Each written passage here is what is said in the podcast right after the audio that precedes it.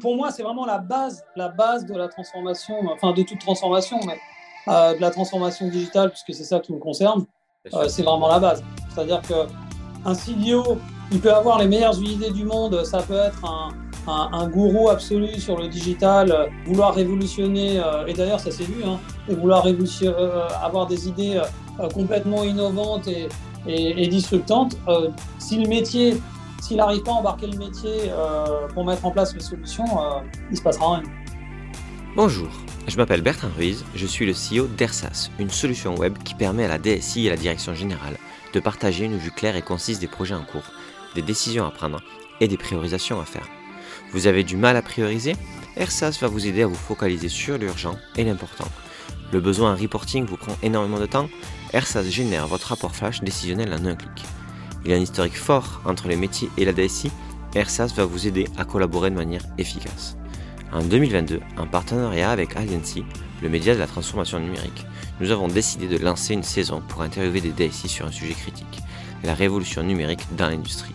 Nous avons tenté d'aborder en profondeur les problématiques allant du best of breed versus ERP monolithique à la transition culturelle entre une PME et une taille industrielle en passant par les enjeux de la supply chain.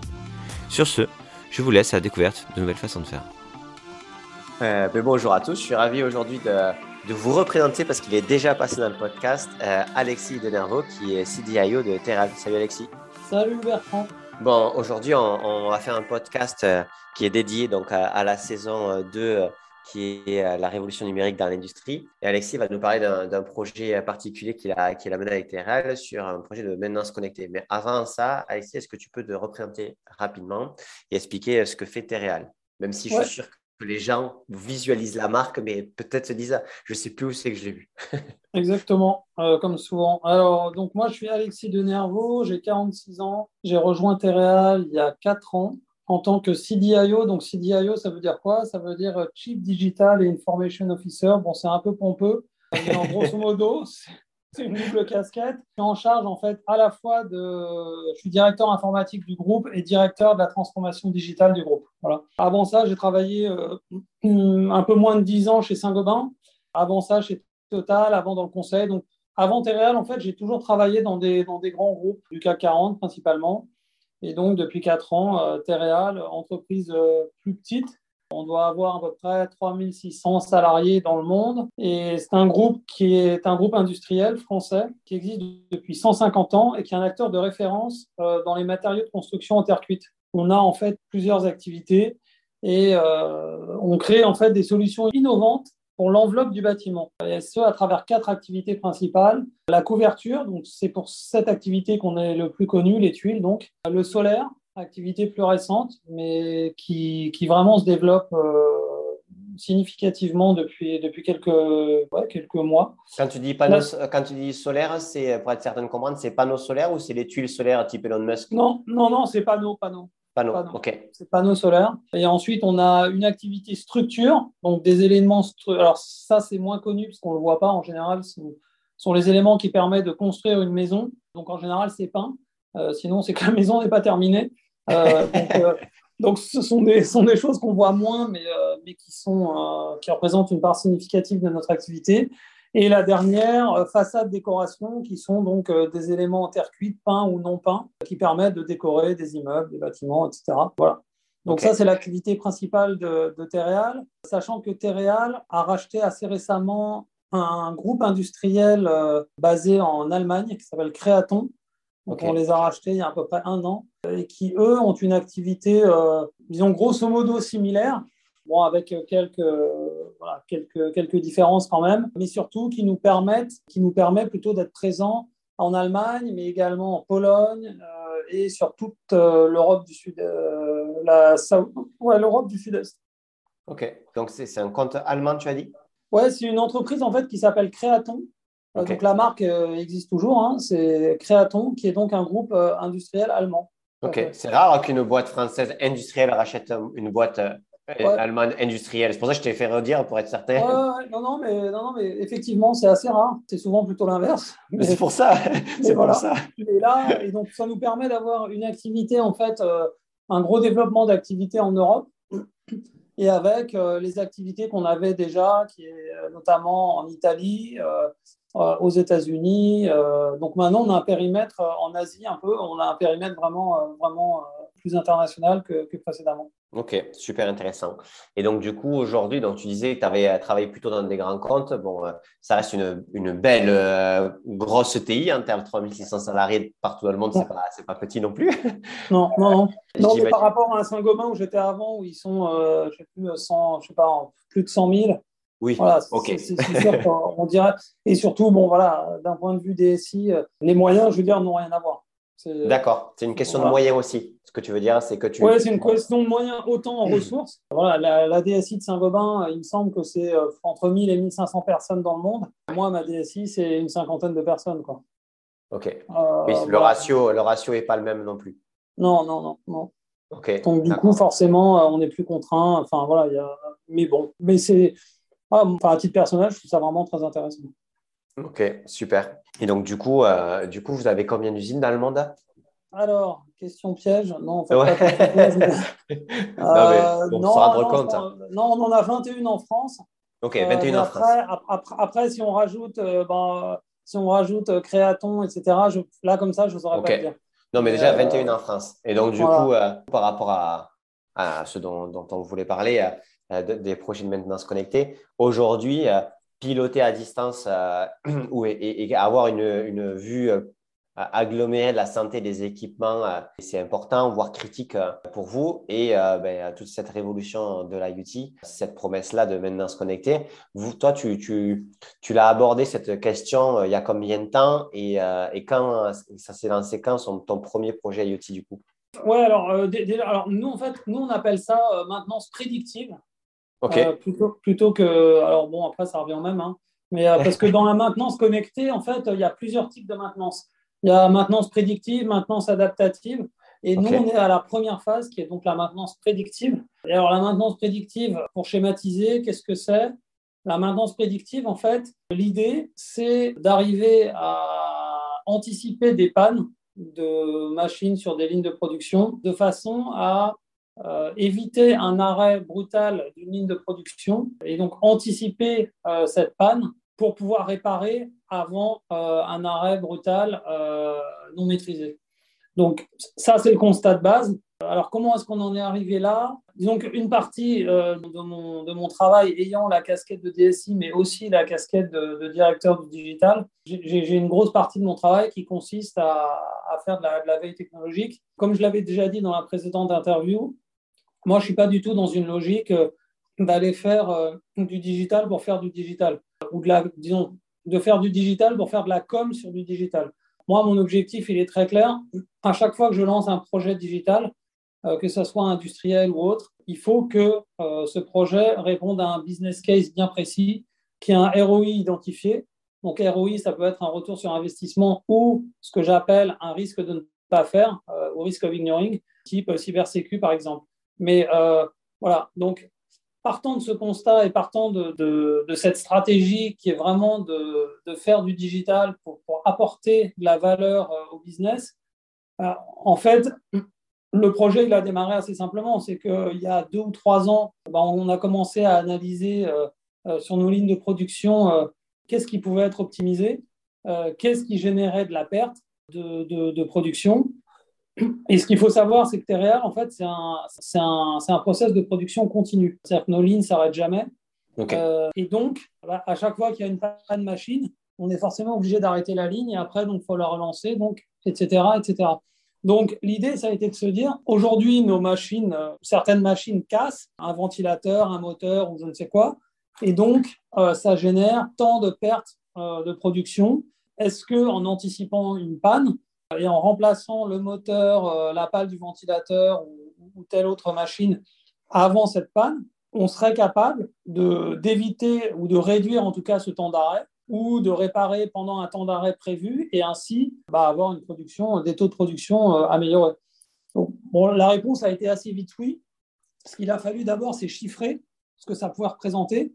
Euh, parce qu'encore une, ouais, encore une fois, en fait, on met toujours en parallèle l'investissement qu'on doit faire, le CAPEX, versus euh, bah, voilà, qu'est-ce que ça peut rapporter euh, financièrement ou en termes de production.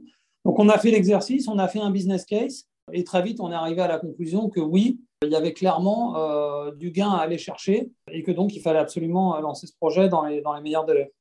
Ok, et là, révolution technologique, donc c'est ta veille, te permet d'identifier que peut-être qu'il y a d'autres choses à faire, etc. Donc tu vas creuser. Et là, du coup, mhm. tu, tu vois avec les métiers qu'il y a qu'il y a des pannes qui se font, toutes c'est normal. Mm. Là, le moment où tu dis, ben, en fait, il va falloir qu'on chiffre ça grosse maille, est-ce que c'est toi qui le fais à l'interne? Est-ce que euh, c'est les métiers?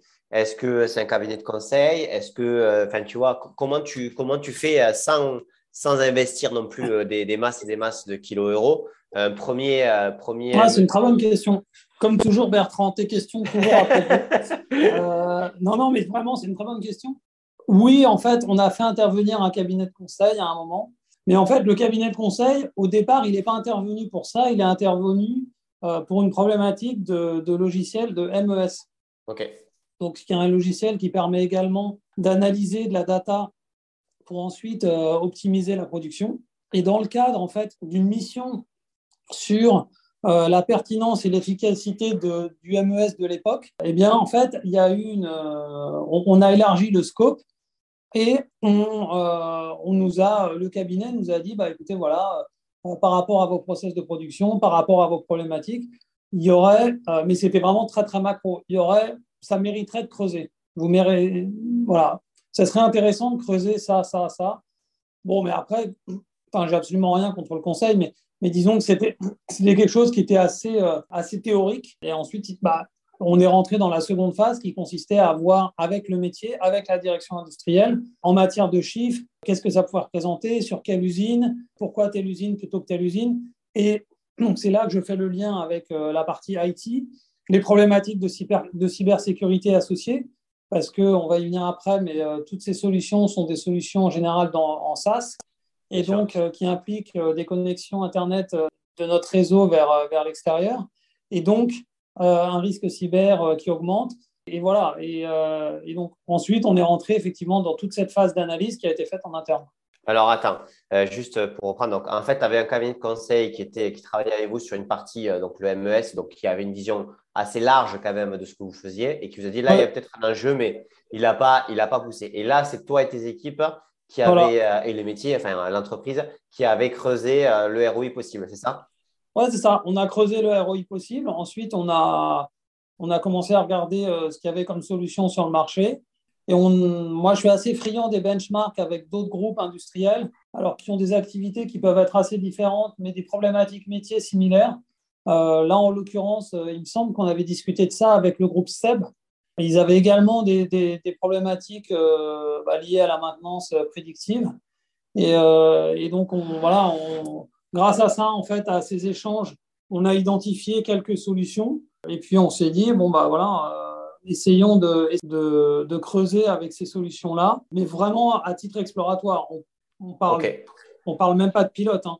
Ouais, mais du coup, à titre exploratoire. Euh, moi, ce que je fais en général, c'est que j'essaie de trouver des directeurs d'usine qui sont motivés par, euh, par le projet, parce que sinon, si on n'arrive pas à embarquer de toute façon la direction industrielle euh, et qu'ils n'y trouvent pas un intérêt personnel, bon, bah, finalement, ça ne sert à rien. On peut essayer de pousser ce qu'on veut. À la fin, on n'y arrivera pas. Attends, par rapport à ça, Alexis, juste pour être sûr de comprendre, puisque tu, tu vas vite et, moi, je, veux être certain d'avoir bien compris les détails.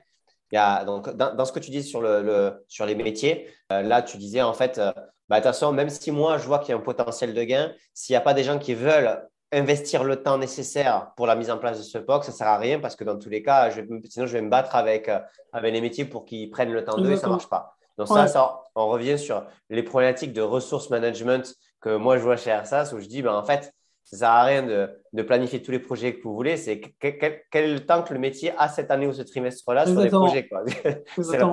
c'est non, mais complètement. En, en, fait, on se rend compte que le, le, le goulet d'étranglement, quand on commence à suivre, bah, justement avec des outils comme, comme le tien, hein, comme AirSAS, quand on commence à suivre en fait la charge des équipes et, la... et c'est ce que ce, ce, ce, type d'outil permet de faire de manière très efficace, bah, on se rend compte assez vite en fait que la... le goulet d'étranglement, il est, en tout cas chez nous, il est, euh, il est très souvent côté, côté métier. C'est-à-dire qu'en fait, ce sont des gens, si on prend la maintenance prédictive, ça va être un responsable maintenance d'un site, par exemple. Qui va pas faire autre chose en faisant ça. clairement. Ouais, c'est-à-dire qu'en fait, ça, se rajoute sur le reste. On ne va pas lui dire, bah, tu arrêtes, tu arrêtes, euh, tu n'as plus ton poste de responsable maintenance du site.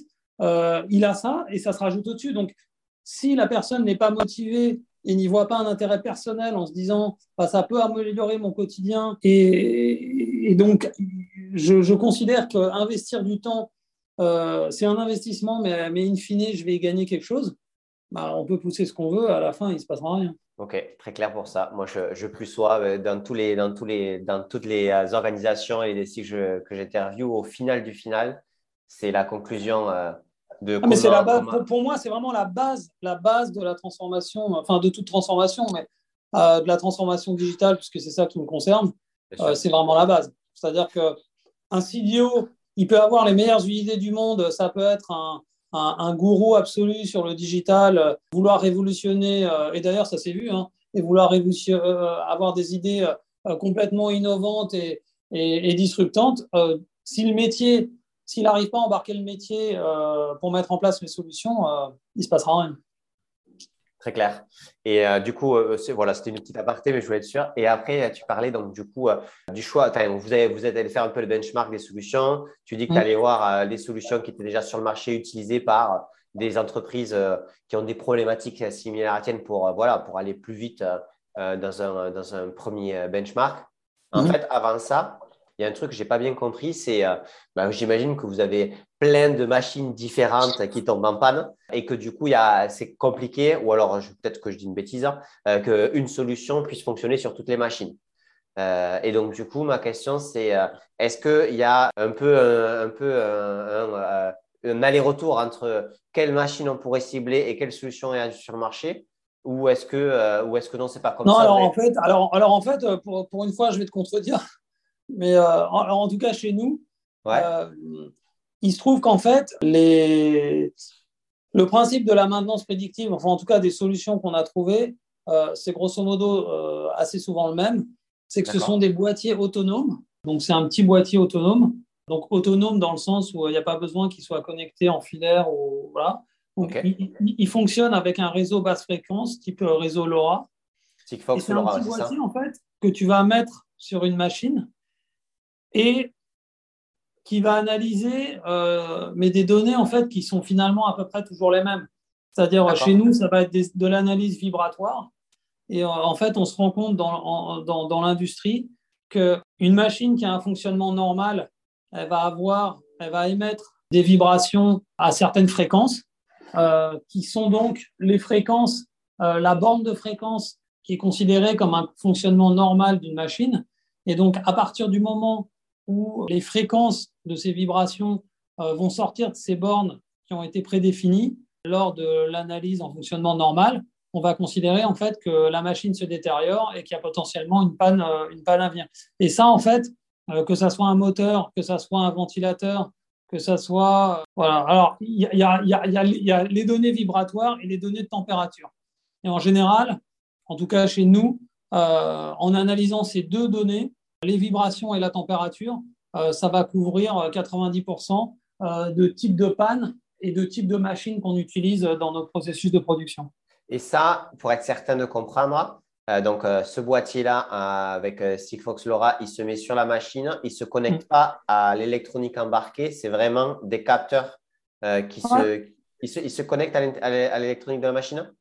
Non, non, non, pas du voilà. tout. Non, il est vraiment à l'extérieur et il capte les données. Ouais, c'est vraiment c'est un boîtier qui a des. Bah, c'est comme un, enfin, un iPhone. Euh, Aujourd'hui, ça, ça, permet d'analyser des vibrations, enfin, je ne sais quoi. c'est la même chose en fait. Donc, c'est un petit boîtier qu'on connecte de manière euh, autonome euh, sur une machine, euh, alors à l'endroit qu'il faut. Et lui, il analyse ses données et puis il tourne. Il analyse ses données pendant les données pendant six mois et donc il définit des bornes normales de fonctionnement de la machine en question. Et puis, euh, et puis après, bah, si, si, si euh, la machine a un taux de vibratoire ou euh, une température qui sort des bornes de fonctionnement normal, hop, il balance une alerte.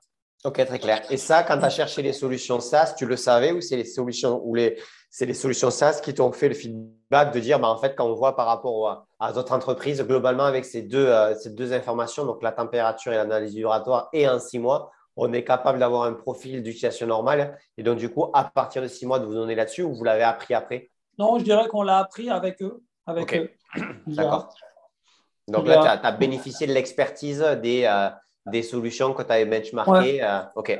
mais, mais, après, en fait, des solutions, il en existe plein, mais, mais de celles qu'on a vues, en tout cas, qu'on a benchmarkées, il n'y a, a, pas de gap technologique énorme entre une solution et une autre. Voilà, c'est grosso modo. Elles font toutes à peu près la même chose. Alors, il y en a qui sont peut-être un peu plus avancées que d'autres. il y en a qui vont mettre en avant euh, la précision, qui, qui, vont mettre en avant euh, différentes informations, euh, la fiabilité.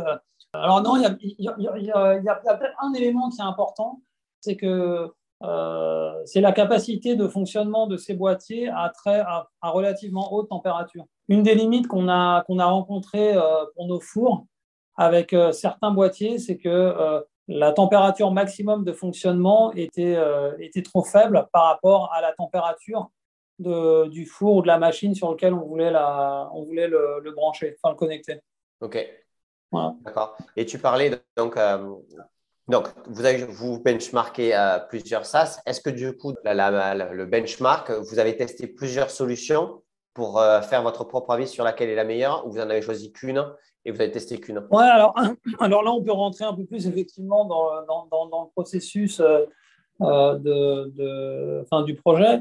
Alors, ma stratégie, en fait, elle est, à peu près similaire hein, pour, tous les projets, donc dans, le cadre de, enfin, pour tous les projets significatifs. Moi, en fait, ce qui m'intéresse quand je lance un projet comme ça, euh, c'est pas de faire un POC et de me dire à la fin du POC, bon, bah voilà, j'ai fini, j'ai atteint mon objectif, euh, euh, terminé. Quoi. Moi, ce qui m'intéresse, dès que je démarre le projet, ce que j'ai en tête immédiatement, c'est de me dire euh, comment est-ce qu'on va gérer le passage à l'échelle. C'est ça qui m'intéresse. et donc, du coup, donc, qu'est-ce qu'on a fait en fait? Au départ, on, on, a testé deux, trois solutions, entre guillemets, un peu dans notre coin. Donc, on, a, on en a testé deux, trois avec euh, des personnes en usine qui, étaient qui sont particulièrement geeks et qui, qui étaient motivées. Il y en a une qu'on a abandonnée très vite, et puis il y en a une autre. Euh, alors, c'est toujours un peu le risque. Hein. Il y en a une qui a pas mal fonctionné, qui a évité deux, trois pannes, mais sans pour autant être la solution, à mon avis, idéale. Mais alors, du coup, comme ça a permis d'éviter trois pannes, euh, on, a, on a plusieurs sites qui ont commencé à se ruer dessus. il nous la faut, il nous la faut. Donc, ça, c'est toujours un peu le risque où finalement tu, tu, te retrouves potentiellement débordé et tu as trop de demandes par rapport à ce que tu veux faire. Problème de riche. Problème de ouais, riche. Bah, ouais, c'est ça. C'est-à-dire, euh, ah bah ça c'est top. Euh, alors, ils ont été assez forts hein, parce qu'ils ont communiqué. Euh, bon, alors, ils ont communiqué en fait énormément le prestataire sur ces pannes qui avaient été évitées en externe. Donc forcément, voilà, tout le monde s'est dit ah bah c'est la solution idéale. Alors on a un peu, j'ai un peu recadré le truc là récemment et donc, on a décidé, en partenariat avec la direction industrielle, de lancer un, projet euh, qu'on a appelé Smart Maintenance en interne.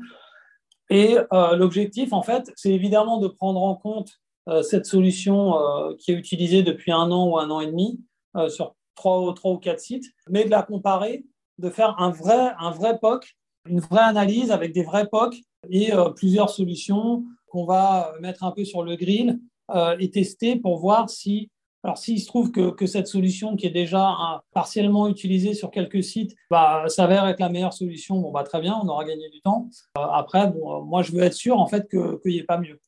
Et donc, du coup, euh, donc on, a, on a lancé ce projet Smart Maintenance sur notre site de Saint-Martin, dans le sud-ouest. Et, donc, voilà. Et, euh, alors, peut-être en termes de ressources, parce que je pense que c'est quelque chose qui t'intéresse souvent on s'est retrouvé en fait typiquement, alors là pour le coup avec euh, euh, un problème de goulet d'étranglement, mais alors pas côté métier, mais côté DSI. Alors pourquoi? Parce qu'on a en fait notre ma priorité numéro une aujourd'hui, euh, c'est la cybersécurité, comme beaucoup d'entreprises industrielles. Et donc j'ai les équipes IT qui sont vraiment très mobilisées sur la sécurisation de, nos sites, enfin la, sécurisation software, hardware, la sensibilisation des équipes, etc.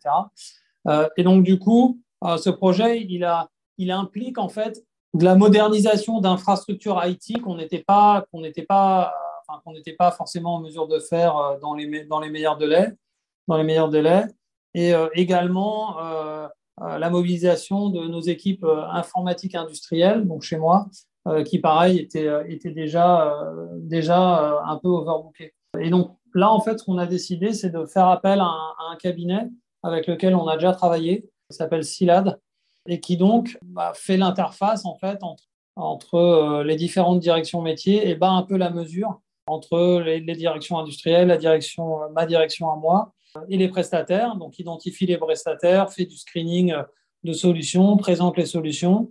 Et donc, l'objectif, c'est d'arriver d'ici l'été à avoir trois ou quatre POC et donc à se décider sur quelle solution sera la solution qui sera déployée euh, au niveau du groupe. OK. Donc, tu as dit, as dit plein de choses et je vais être sûr d'avoir compris comme toujours. ouais. donc, euh, en fait, euh, donc, tu avais sélectionné une première solution pour tester, mais un peu dans votre coin. Il y a eu des résultats, les mecs ont communiqué à l'extérieur, donc du coup, ça foutu un peu le bordel parce que mm. du coup, il a fallu rattraper un peu le bébé en disant bah, Attendez, les gars, si on doit faire un déploiement, il va falloir que tu testes plusieurs solutions. Donc, tu as dû être un petit peu, un peu, un peu tranquille, quoi. Un petit point. Euh, ensuite, euh, il y a un second point, c'est euh, là, je n'ai pas bien compris. Au niveau de la cybersécurité, à mon sens, de ce que je comprenais, c'est que si tu passes par des, par des LoRa et des Sigfox, tu n'as pas besoin de te connecter à ton réseau, à toi, Wi-Fi ou autre. Donc, du coup, je n'ai pas bien compris. Qu'est-ce que, qu'est-ce que vous n'étiez pas mature en termes d'infrastructure ou en termes de cyber par rapport à ce projet-là? Ça, c'est une première question. Et la mhm. seconde question, c'est donc tu passes par, par, un cabinet. Est-ce que euh, ce cabinet, même si je comprends bien que c'est une question de bande passante, etc., est-ce qu'il n'y a pas un risque, indépendamment de la qualité de son travail, que, euh, que, ça soit, que, que ça soit vu comme une chefferie de projet externalisée sur un projet qui est critique euh, et où il y a une vraie relation normalement entre DSI et métier tu vois? Est-ce que ce n'est pas, c'est pas, pas, compliqué de, de, mettre ça en place sur ce type de projet-là? Ouais, alors, alors sur la, la, première réponse, alors sur la, sur la partie cyber, effectivement, c'est quand je parle de, cybersécurité, euh, je ne parle pas de cybersécurité liée aux solutions qu'on met en place euh, à la maintenance prédictive, mais euh, je parle de cybersécurité en, général. Et avant de faire du 4.0, et la maintenance prédictive, enfin, pour moi, en fait partie, avant de ma priorité absolue en termes de ressources, c'est de sécuriser un site. Donc, ce que je ne veux pas, en fait, je ne veux pas me retrouver avec un site qui va aller faire du 4.0, de la maintenance prédictive ou autre, alors que d'un point de vue cyber, c'est une passoire. Enfin, je schématise, mais donc moi, ce que je veux bien que les gens comprennent, c'est que euh, avant de faire du 4.0, on sécurise au maximum de ce qui est possible. On a des systèmes euh, up-to-date, hardware, software, et ensuite on fait du 4.0. Ok, donc c'était euh, plutôt dans la pyramide de Maslow des besoins. Tu, leur, tu as voulu leur dire, on ne va pas commencer à innover sur une infrastructure qui n'est pas saine. Euh, il vaut mieux prendre euh, le temps qu'il faut pour assainir les sondations et tout ce qu'on va rajouter par-dessus, euh, au moins on, ouais, d'où ça vient. Oui, exactement, parce que si tu veux, par rapport à ce que tu dis, c'est vrai que dans le cas précis de la maintenance prédictive, vu que c'est un réseau LoRa, on, on, peut le faire, mais le problème, c'est qu'en fait, en termes de message, le message qu'on passe est mauvais parce que si en fait on a un site à qui on commence à dire oh, bon bah très bien on fait de la maintenance prédictive du 4.0 alors que d'un point de vue cyber, euh, ils sont complètement en retard, bah, ça fait passer la cybersécurité comme quelque chose finalement d'un peu accessoire. Et, donc, l'effet de bord qu'il y, a derrière, c'est euh, bah, quand on va aller voir d'autres sites pour leur dire, bon, bah, priorité à la cybersécurité, ils vont dire, bah non, mais regardez, euh, tel site, on a fait du 4.0, ça marche très bien, etc. Et donc, finalement, on se tire un peu une balle dans le pied. Ok, très clair. Donc, c'était plus aussi une question de, voilà, de, pédagogie en interne, etc. Exactement, et donc, du coup, euh, le second point par rapport à la chefferie de projet externalisée, je ne sais pas si tu l'appelles chef de projet ou si c'est un autre nom en interne chez toi. Non, alors, alors c'est une bonne question, mais euh, on, a, on a un chef de projet. C'est évidemment, c'était évidemment un risque et c'est un risque qu'on voulait éviter. Donc, on a un chef de projet, mais côté métier. Donc, euh, D'accord, ok. La chefferie de projet, en fait, le, la compétence qu'on n'avait pas, c'était cette capacité à aller faire une analyse sur le marché des solutions existantes, qui prend, ce qui, prend quand même pas mal de temps, aller faire du benchmark avec d'autres sociétés, etc. Ça, c'est quelqu'un dans mes équipes qui le faisait très bien, mais qui malheureusement a quitté le groupe euh, il y a quelques mois, qui sera remplacé la semaine prochaine. Et donc, dans l'intervalle, on ne voulait pas retarder le projet. on s'est dit, on va nommer un chef de projet interne, mais côté métier. Et comme cette personne n'a pas forcément les compétences pour aller faire euh, du benchmarking de solutions et, euh, etc. Et de la recherche euh, euh, très précise. Enfin, d'ailleurs, ce n'était pas qu'une question de compétences, mais aussi de temps. On s'est dit qu'on allait externaliser ça voilà, via. Benchmark de solutions, bien, bien, bien tester, se renseigner sur les sociétés, la Voilà, cahier des charges, cahier des charges, description technique, enfin, cahier des charges techniques, fonctionnelles, etc. Enfin, spécification, pardon, technique, fonctionnelle, etc. Voilà. Ouais, donc super intéressant. Ok, très clair. Donc ça, j'y comprends mieux. Et le second point, donc du coup, c'est que tu as acté le fait que vous alliez tester plusieurs solutions. Et euh, voilà. Est-ce que sur ça, moi, je trouve que c'est parfait en termes de méthodologie, mais par contre, mhm. tu peux euh, rendre beaucoup plus éloigné le ROI possible parce que ton coût de setup de toute cette phase-là de test, il devient de plus en plus grand. Est-ce que du coup, euh, mhm. le ROI était tellement visé tellement important que en fait, vous pouviez vous permettre de faire de la chefferie de projet externe, de l'expertise externe sur, et du temps euh, sur euh, le benchmark de solutions, plus tester plusieurs solutions Ouais, alors c'est ouais, une bonne question. Alors en fait, euh, ce que, ce que, en plus, ça me fait une excellente transition. En, fait, la prestation de SILAD, c'est une prestation qui est subventionnée par la région Occitanie. D'accord. en fait, dans le cadre, il me semble que c'est le plan France Relance, les entreprises industrielles, pour, pour des projets orientés industrie 4.0, peuvent bénéficier de l'aide subventionnée à 50%, il me semble, vont limiter un certain nombre d'heures euh, de cabinets qui sont euh, référencés par euh, la région. D'accord. Et, donc, du coup, ça nous permet effectivement d'avoir d'avoir ce cabinet qui nous, qui nous accompagne, mais avec un coût assez restreint finalement. Attractif. Ouais, disons, ouais, c'est bien. Attractif, c'est bien. Voilà, c'est jamais restreint non, attractif, effectivement, car subventionné à 50% par, euh, par la région. Euh, donc, ça, ça, c'est quelque chose d'intéressant. Et le ROI, non, le ROI, en fait, euh, non, il est vraiment important. Il est vraiment tel que, que, je veux dire, même si on avait dû payer 100% du consulting, ça valait le coup. Hein. Ouais, en fait, c'est que là, tu es sur un enjeu global de transformation qui, qui peut impacter énormément l'entreprise. Et donc, du coup, tu es obligé de faire, es obligé c'est normal de faire step by step et, que même si toute la partie euh, POC, cadrage, etc. coûte, une, coûte cher, ben, ça sera, vu que ça va être là pour longtemps et que ça tacle des coûts importants. OK. Ah, on, a, on, a, suivi exactement le même process pour le MES, hein, notre solution de MES. Euh, on a fonctionné. Alors, sauf qu'on on n'a pas eu ce cabinet externe qui est intervenu, euh, parce qu'on avait quelqu'un en interne, mais je veux dire, la, logique et, la, tout le déroulé, on, on l'a fait comme ça. Et après, pour moi, pour des projets groupes on, veut on envisage un passage à l'échelle réussi, si on commence entre guillemets à radiner euh, dès le départ sur euh, l'accompagnement, euh, la conduite du changement, enfin toute cette phase, disons, enfin toute la première phase d'analyse, etc., et qu'on commence à réduire les budgets, enfin c'est même pas la peine d'y aller. C'est-à-dire que forcément il y a un investissement de départ qui est qui peut être significatif, mais mais ne pas le faire, en fait, c'est le risque d'avoir un POC qui reste à l'état de POC euh, dans une usine, sur un site, euh, et qui va euh, mourir au, bout de, quelques mois ou de quelques années et avoir une solution qui n'est utilisée que par personne. Choisir, c'est renoncer et il faut choisir ses POC pour pouvoir bien les faire et que quand, que quand c'est fait, pour appuyer sur le, bouton. C'est exactement ça. C'est-à-dire que moi, je suis dans une stratégie où je préfère faire moins de choses mais les faire bien et à fond, plutôt que de lancer 50 initiatives en parallèle, mais avoir euh, finalement rien qui aboutit. Mais c'est d'ailleurs une des grandes problématiques sur la priorisation du portefeuille de projet. Moi, ce que je vois, c'est que souvent, quand il y a une problématique de priorisation, c'est qu'on n'a pas bien défini ce qui était vital pour l'entreprise. Ouais, exactement. souvent, ce qui est vital, c'est déjà tellement compliqué à faire dans une année que, OK, il y a une petite priorisation, mais on a enlevé tout le bruit euh, des milliards de projets qui pourraient être intéressants, mais qui sont beaucoup moins critiques et importants.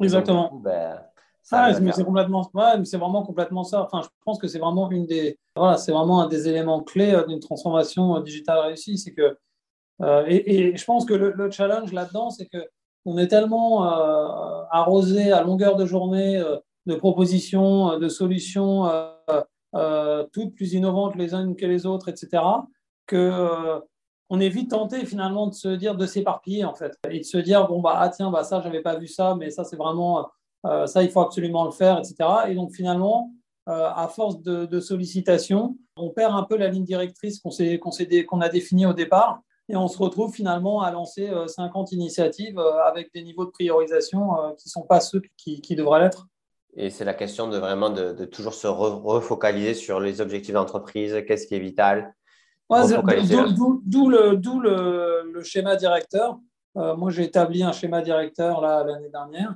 Et en comité de direction générale, bah, j'y étais la semaine dernière. Là.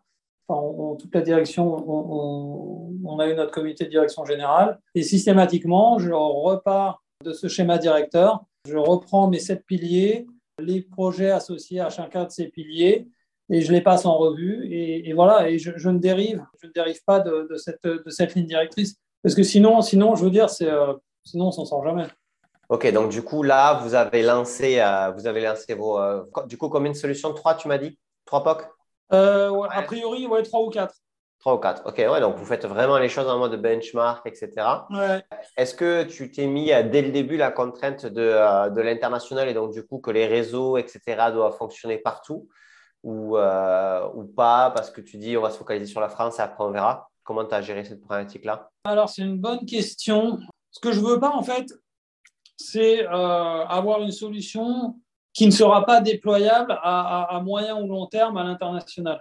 Après, clairement, aujourd'hui, la, priorité, euh, c'est de démarrer sur la France et euh, bah, comme notre MES, et ensuite déployer sur la France. Ce qui ne veut pas dire que si on a d'autres pays qui sont qui sont intéressés ou qui ont des problématiques, on puisse étendre le déploiement de la solution plus rapidement euh, à l'international et on le fait. Hein. On l'a fait pour certaines solutions. On a créé pour ça un, IT Council euh, qui nous qui permet de réunir l'ensemble des patrons des pays autour de la table. Euh, c'est quoi? C'est deux fois par an. Ouais, c'est deux fois par an. Et chacun d'exposer ses problématiques métiers pour s'assurer que on commence pas à avoir. Moi, ce que je veux pas, c'est que euh, dans un an, en Allemagne, on me dise ah bah tiens, on a mis en place une super solution de maintenance prédictive et qui n'était pas euh, celle qu'on avait décidé de mettre en place pour le groupe. C'est ça que je veux pas.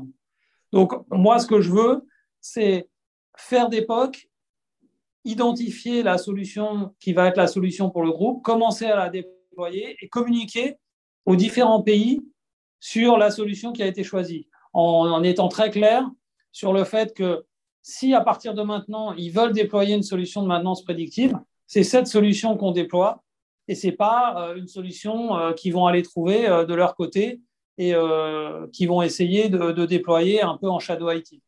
Et du coup, sur cette partie-là, dans la sélection donc, des usines et des directeurs d'usines qui ont du temps, tu parles de la France, mais imaginons que tu as, je sais pas moi, l'Espagne ou l'Allemagne, c'est quoi ton second plus gros pays après la France? Oui, c'est l'Allemagne.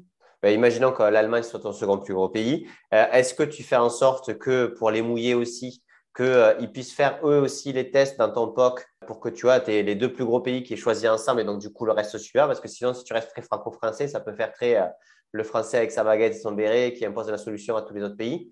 ou est-ce que tu n'as pas, pas mis ça en place parce que c'est plus compliqué si, si, si, si, si, on l'a mis en place, on l'a mis en place, mais après, l'acquisition en fait de Créaton est assez récente.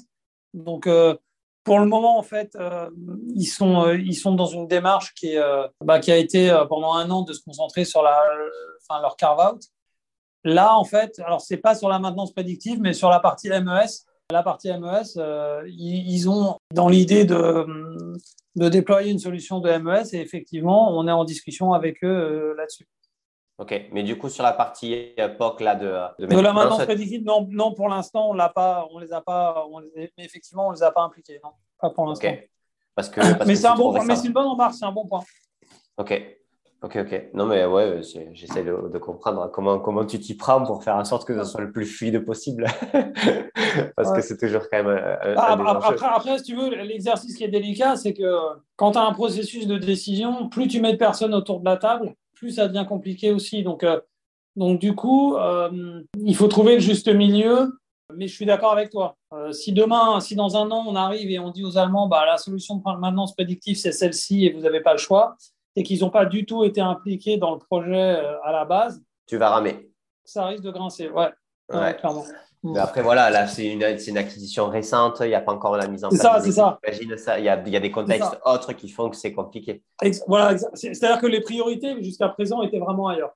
J'imagine. Ok, très clair. Est-ce que euh, du coup, quand dans le choix de ces solutions, avec euh, bah, du coup euh, tout ce côté, tu vois que tu, tu, vas tester, puis on tu vas choisir, les solutions peuvent être à différents degrés de maturité sur l'international ou sur certains types de connecteurs. Est-ce que tu vas leur, tu vas mettre dans le cadre d'un contrat cadre par exemple, le fait qu'il faudra qu'à à horizon deux ans, elle puisse être déployée moi, dans tel et tel pays, qu'il y ait un connecteur, je ne sais pas moi, Power BI, des choses comme ça, ou c'est pas comme ça que tu, tu fais les choses? Alors, c'est comme ça que je le fais, mais pas là-dessus. OK.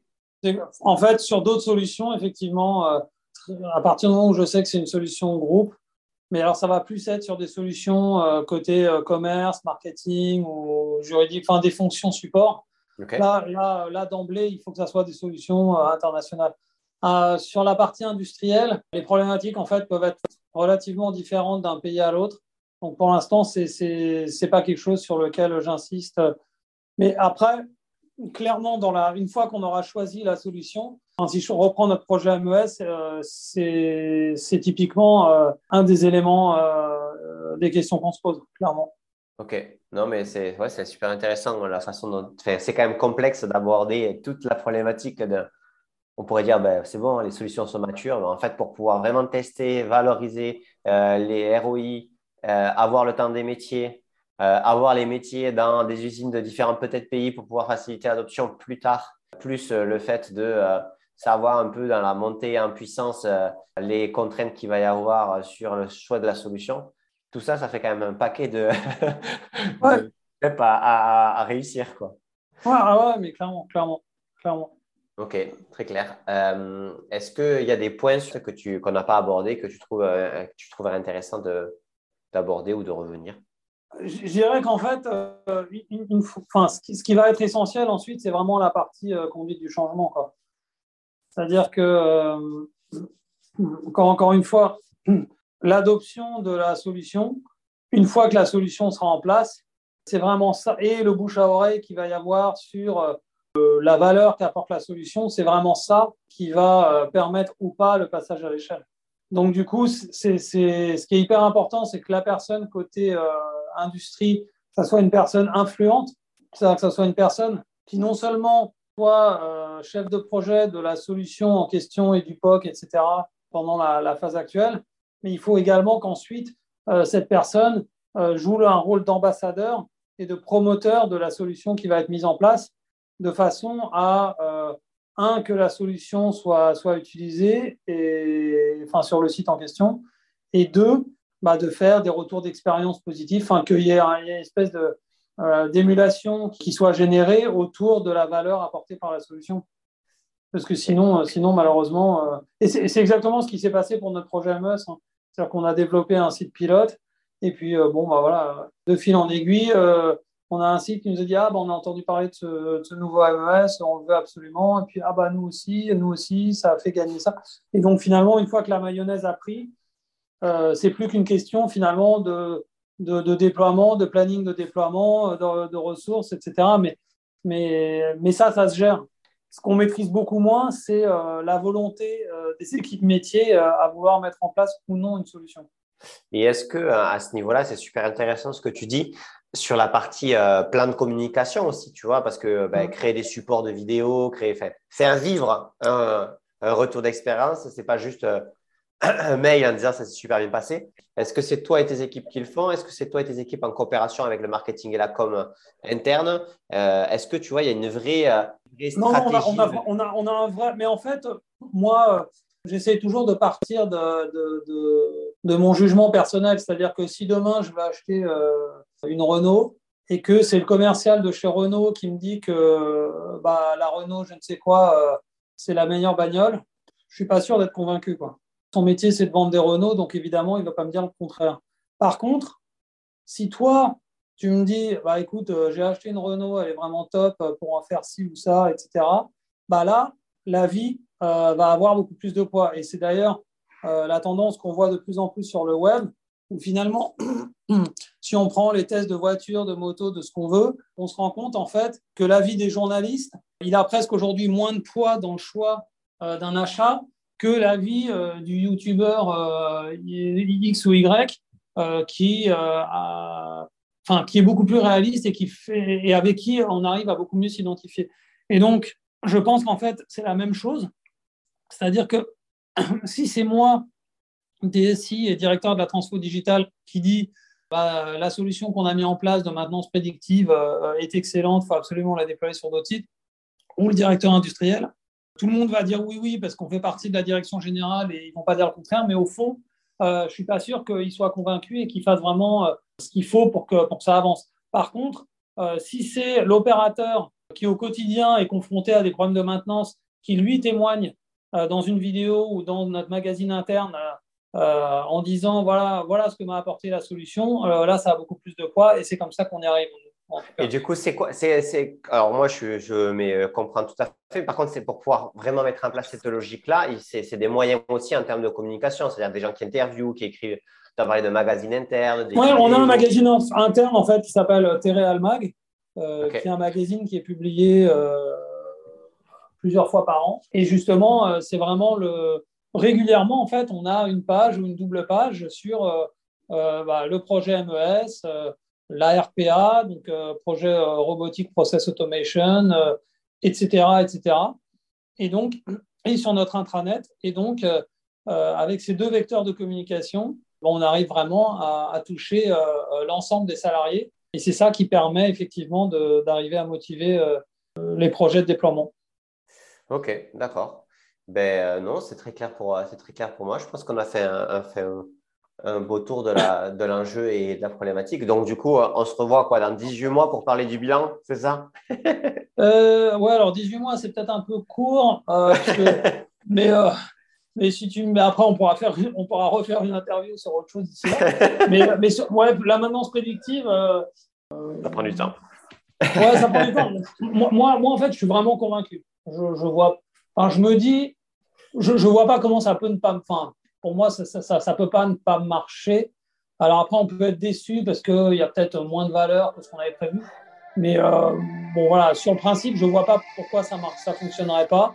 Donc, euh, je suis assez confiant sur le bilan. Maintenant, ce qui sera intéressant, effectivement, c'est de voir euh, en termes de chiffres, qu'est-ce que ça a vraiment apporté en termes de, de gains de prod, etc. Mais effectivement, on verra dans quelques mois. Bon, mais j'espère que vous avez kiffé ce podcast. comme toujours, n'hésitez pas à le partager sur LinkedIn, euh, à le partager à, vos collègues, chefs de projet IT, DSI. Ça nous aide toujours à, trouver de nouveaux et de, des DSI toujours plus intéressants. Et euh, écoutez, ciao